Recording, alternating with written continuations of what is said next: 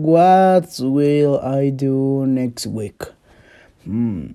I play. I will play Xbox and I will have to participate in IP World Cup and I will do my homework of English of all of them. Uh, I listen to music and um, play Clash Royale and play with my friends and, online.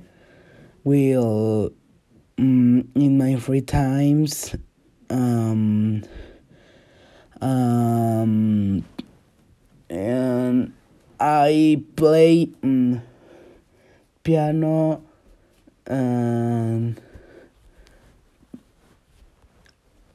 and that will be all it's it's be do the next week